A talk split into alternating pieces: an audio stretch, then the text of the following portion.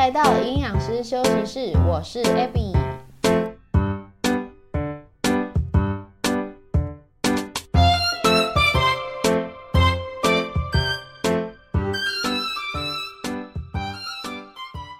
哇，今年会不会是你吃粽子最少的一年呢？啊，因为端午刚好历经了疫情的管控，所以大家都在家做防疫，还是你也买了很多在家里囤？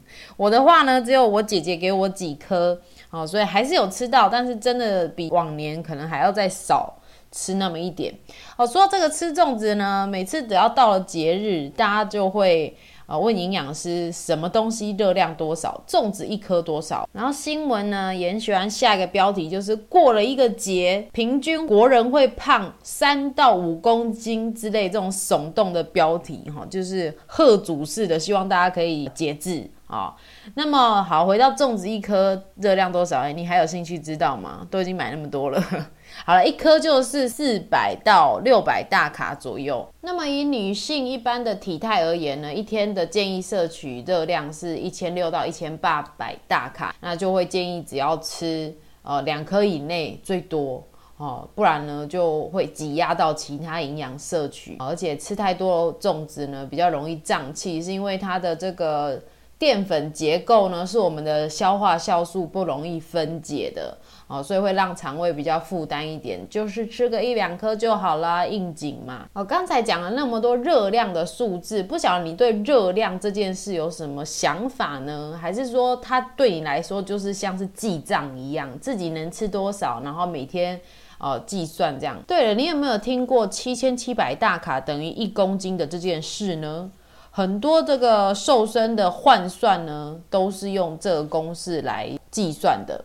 那么在讲这个公式之前呢，我们先来聊一个实验哦，它是长这样的，就是呢安排一组人马，他们每天都要多吃一千大卡，超出自己需求的一千大卡，然后实验是八周。那用七千七百大卡的这个公式呢，如果八周之后呢，他们会吃下。五万六千大卡，相当于是会胖七公斤哦。但是过了八周之后，你猜怎么了？好、他们最多最多只有胖零点五到四公斤左右而已。所以这个实验告诉我们，人体在运作热量的进出呢，并不如同公式所预期的。当然，公式它会告诉我们，人体的热热量吃太多。哦，体重就是会增加，但是有没有增加的像他算的那么精准呢？还是会因人而异的。那这个七千七百大卡的由来呢，跟大家说一下，它是一九五八年一个医学博士叫做 Max Wishnowsky，好，希望我发音有正确，不是重点。他发表的这个论文里面推测呢，是由人体的体重一磅重啊，四百五十四克呢。去假设百分之八十七的是脂肪 fat，那么由这个一磅乘以百分之八十七啊，就得到了三百九十五克的纯 fat。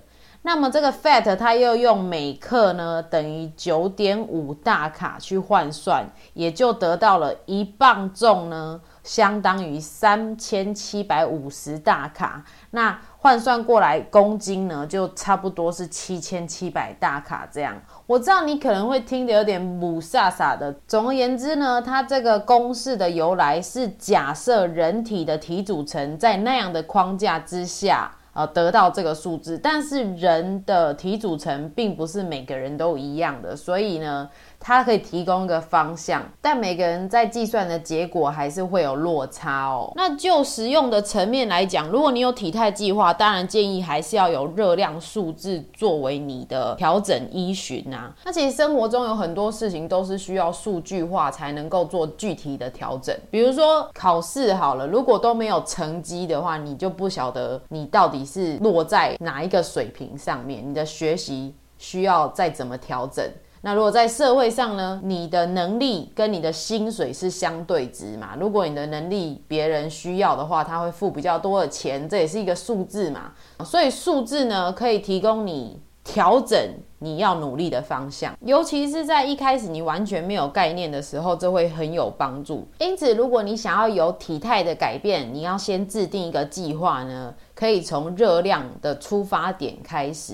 而不是呢一开始就看人家什么三日瘦五公斤菜单，然后怎样怎样，网络上人家怎么吃你就照着吃。No，我会建议你呢，就直接按照你现在的身高算出你适合的体重，然后你多久之内要减下多少公斤是合理的。那么呢，就开始你每天的饮食记录，从做中去了解饮食跟你身体之间互相影响的关系哦。那在这边要提醒大家，去了解热量数字，主要是培养你对热量饮食的敏感度，而且这是新手在了解饮食的过程中最容易上手的环节。比如说，你看到一碗饭，你就知道它是两百八十大卡；你看到一只棒棒腿，你就大概知道它是一百二十大卡。像这样子的敏感度，在熟悉热量之后呢，你可以把它作为一个弹性使用的工具，而不是过度依赖热量计算这件事情哦。其实很多在体态控制上面有挫败的人呢，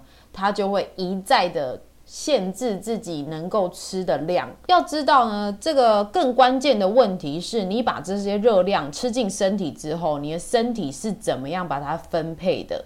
这就跟我们的内分泌很有关系，也就是我之前几集呢常常在提到的胰岛素。所以今天呢是借由热量计算的角度，一直延伸到我们身体是怎么处理热量的这件事情上。哇，再讲下去的话，这一集就会太深了。那我也希望说，呃，频道可以做得长久一点，因为最近有一点懒散啊。为什么呢？因为在家里，在家真的很需要自律诶。我现在很规律啊，就是在家里上班，然后呃，下班时间就会先运动啊，运动的时候会录一些自己的搞笑画面，然后接下来就做饭。啊，就是规律之中呢，你就会慢慢的有一点丧失斗志，你知道吗？所以就不行不行，今天一定要赶快把 podcast 再录一集，起码一周要做一集哦。所以呢，我会希望在之后每周呃能够分享更多营养基础的知识给大家。如果你有体态计划的需求的话，这些工具都可以成为你的小帮手，这样子啊，这是我目前的规划啦。那另一方面呢，录 Podcast 其实对我来说是一种学习。你可以培养表达的技巧，以及你要收集资料，因为你讲的话必须要有一些证据去支持你讲出来，才会比较肯定。我也不希望带给大家错误的资讯。当然，我们不能够保证你讲的话都会百分之百正确，因为呃，现在资讯更新得非常的快。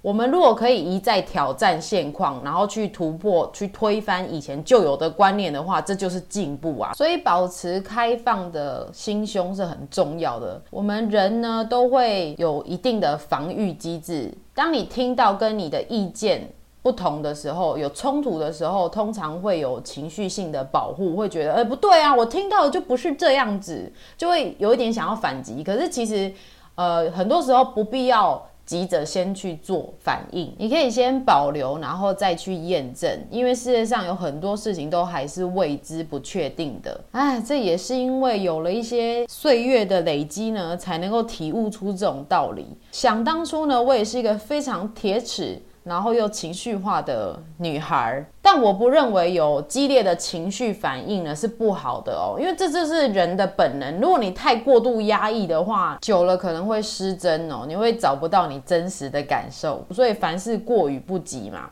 有的时候你看到一些人他反应比较大，对你来说可能是一个提醒，互相会有一些刺激，然后就会去激荡出一些思考。就好比说呢，你在办公室的时候。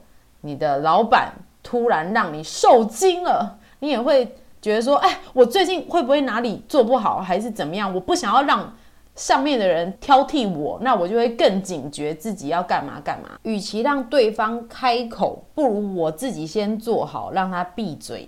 哈，啊，可能是我的个性就是长这样啦，所以我表达的东西都会差不多啊，那就给你做参考喽。” OK，总结一下今天讲的一些重点哦。如果你有想要做一些体态的计划呢，热量计算是一个很好上手的工具哦。以大部分女性平均的体态而言，一天的热量建议值大概是一千六到一千八百大卡。但是因为每个人的身体组成真的是不太一样，你有兴趣的话，你可以先上网搜寻计算自己的 BMR，那个叫做基础代谢率，然后再依照你生活的形态，呃，你的活动量去推算 TDEE，哦，就是每日你可以吃的量。这个我计划在呃下面几集再做更详细的介绍，教大家怎么计算好了。那如果你有兴趣的话，你可以先搜寻 BMR 基础代谢率这个关键字，然后去计算你一天大概可以吃多少这样子。